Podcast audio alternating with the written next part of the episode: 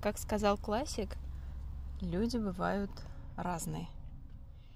И часто после первой встречи бывает ясно, стала ли эта встреча последней, или ты станешь еще богаче на одного значимого человека.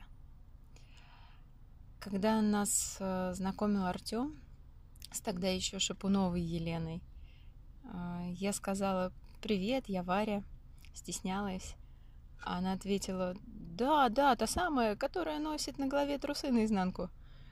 Мне ничего не оставалось, как ответить утвердительно, хотя со мной ничего подобного никогда не случалось. Тогда был выпускной школы актива в Хамовниках. Помню, что вокруг Лены царила аура восхищения и семейной близости со всеми этими взрослыми, взрослыми детьми.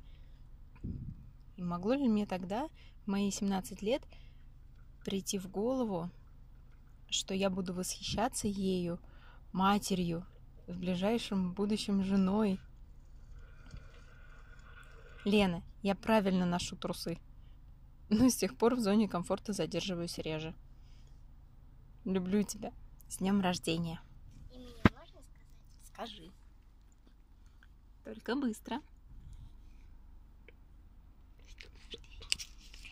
С днем рождения, Лена! Желаю тебе счастья, здоровья, удачи, любви, чтобы у тебя все всегда получалось. Целую тебя, поздравляю с днем рождения еще раз.